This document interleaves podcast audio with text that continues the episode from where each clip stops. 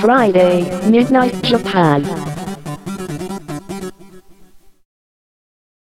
今回のフライデーミッドナイトジャパン、多摩川女子大留年ライフは、諸事情によりまして、3月15日放送分の再放送をお送りいたします。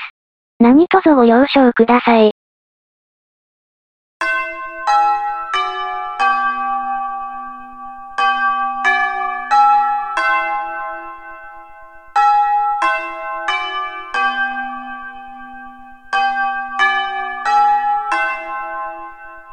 玉川女子大留年ライフ。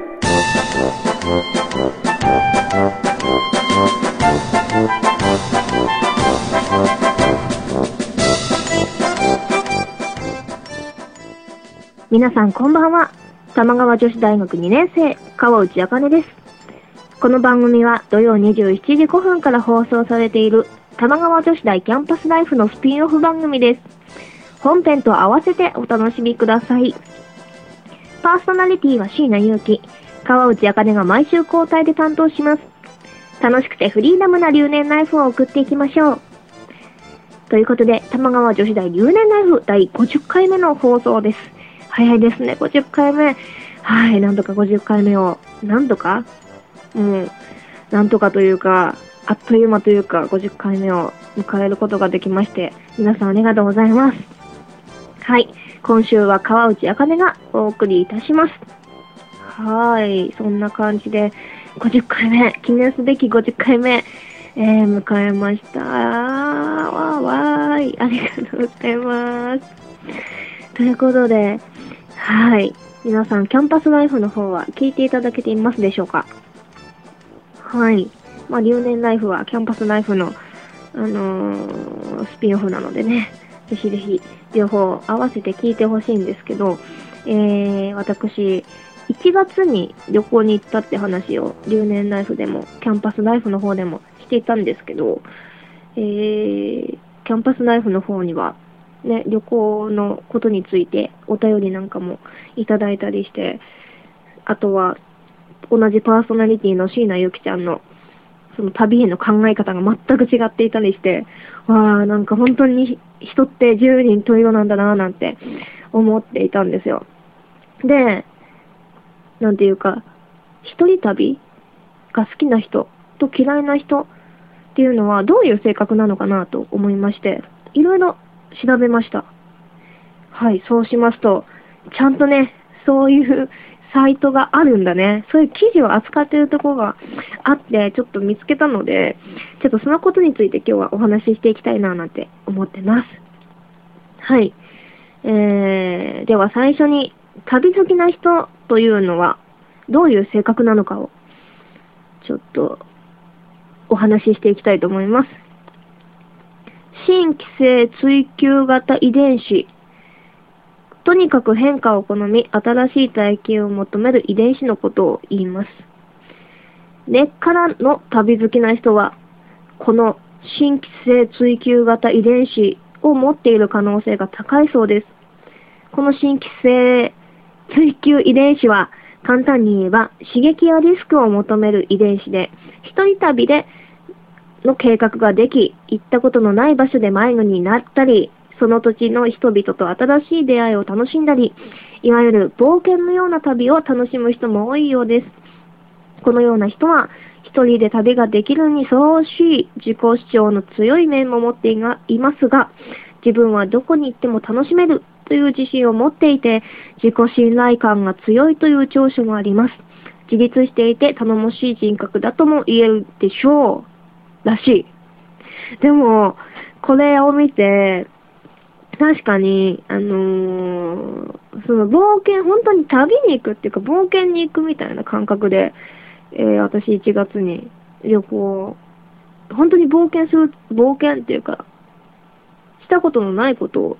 やりたいなと思って、で、旅行に行きますっていうことを親に言ったんですね。で、うちの親はあんまり海外旅行に行かないので、そんな、遊んでばっかりてみたいな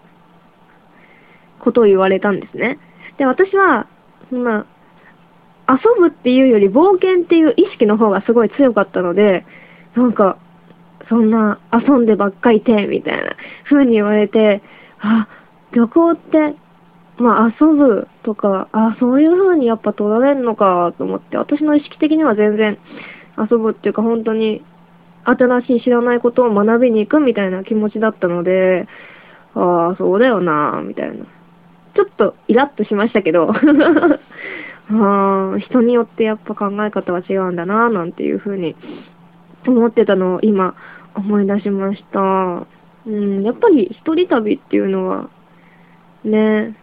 行ったことのないとこで、なんかハプニングが起きたり、それに何とか対処して、その、乗り越えて楽しむっていうことが、なんだろう、醍醐味だと思うので、私はもう全く、もうこの、この遺伝子を持っていそうな気がします。はい。結構何でも自分でやっちゃうタイプなので、この方じゃな、この方、この遺伝子入ってると思うんだよな。どうなんだろうかわかんないですけど。はい。続きまして。えー、旅行が苦手な人は、損害回避型遺伝子、危ないことを好まず心配性で気が小さく内向的な性格。とにかく安全策を取っていくタイプがこの遺伝子の特徴です。旅行の何が楽しいの？と疑問を持ち、自主的な旅にはめったに行こうとしない人。そんな人は、この損害回避型の遺伝子を持っている可能性があるそうです。それで、積極的な行動があまり取れなくなり、失礼いたしました。損害回避型の遺伝子を持っている可能性が高い人は、何らかの自分の身に危険があるかもと思うと、積極的な行動が取れなくなり、海外旅行などの言葉の通じない場所など、もってのほか、他人にはあまり言わなくても内心では不安が勝ってしまい、旅を心から楽しむことができないので、わざわざお金を使って不安になりに行くなんて理解ができないという、ね、という気持ちになるそうです。うーん。うん、これ、あのー、シータはここまでじゃ絶対ないと思うんですけど、多分、これに書いてあることと同じことを、なんか部分言ってたな。どこだろう。えどこだっけ。えーと、どこかわかんなくなっちゃった。けど、結構、危険が、自分の身に危険があるかもと思うとっていうとこだな。なんか、騙されるかも、みたいなことをシータが言ってたので、多分これに当たるんだと思う。だけど全部では当てはまるような気はしないんですけど、まあ、そんな感じで、こんな風に違うですね。きっと本当に、なんだろう、真面目というか、内向的とかとちょっと違う気がしますけど、まあ、確実に、こう、あの、堅実な人なんではないでしょうか、と思いますけれども。うーん。こんな、ね、遺伝子によって決まっちゃうんだね。でも何でもそうだよね。きっとね。遺伝子なんだろうね。そういう性格でも何でも。遺伝子、すごいよね。面白いね。深いね。うーん。だってさ、意識してるわけじゃないじゃないですか。遺伝子、当たり前ですけど、なんか勝手にこういう風に遺伝子が、人、それぞれいろんな遺伝子がこうあって、で、性格がこう、決まっていくってなんか、不思議ですね。神秘的ですね。うーん、とにかく、まあ、旅行が苦手な人っていうのがこういう考え方のようです。私は、完全に旅好きな方なので、あまり、なんか、その、言われてみれば、あ、まあ、そういう人もいるし、そういう考え方もあるよねっていう気持ちが、はわかるんですけど、私は好きなタイプなので、えーでもせっかくいろんなところがあって、こう日本でもまあいろんなところがあって味わえ、なんか東京にいたら味わえないところだって、まあ日本国内にもいっぱいありますけど、なんか海外でも、その日本国内でも、せっかくこんなに、地球がこんなに素晴らしいところなのに、なんで、ね、行けることならこの時代、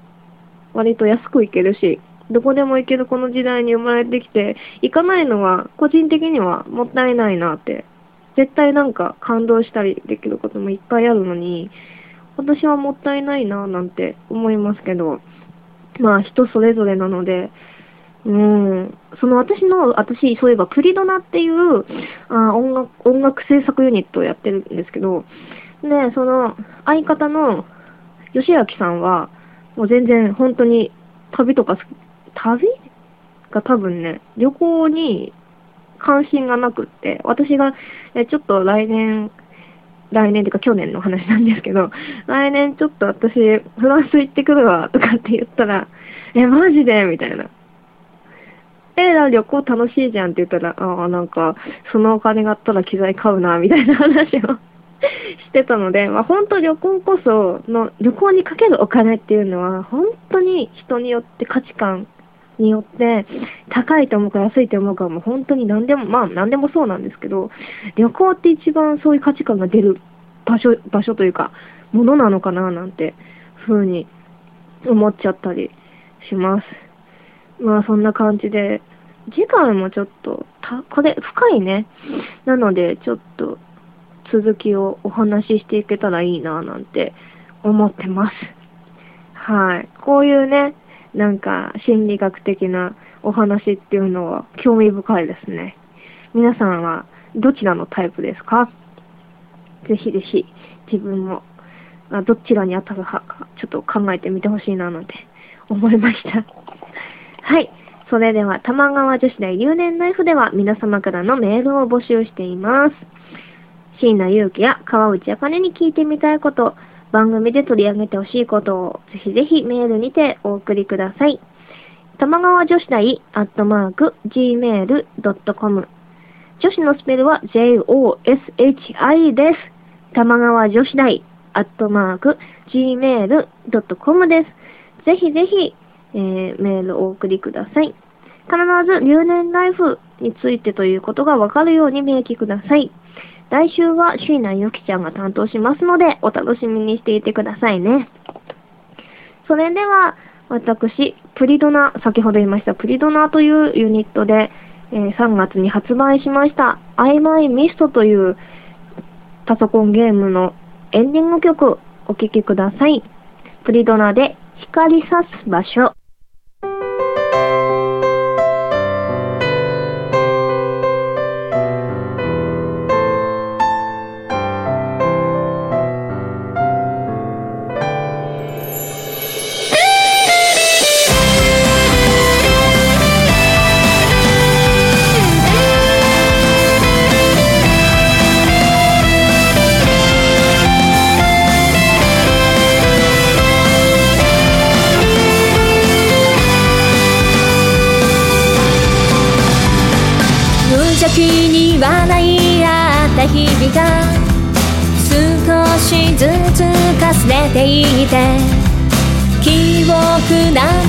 てひどく曖昧で振り向くこともできないまま。忘れた過去も変わらない日々も消せないこの想いも。薄暗い霧の中で泣いていた僕を導いて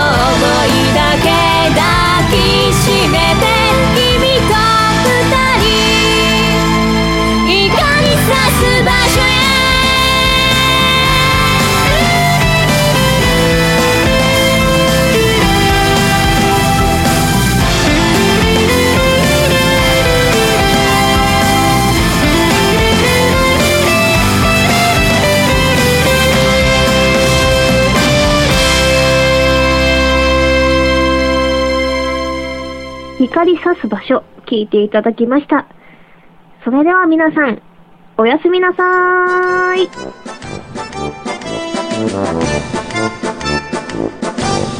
う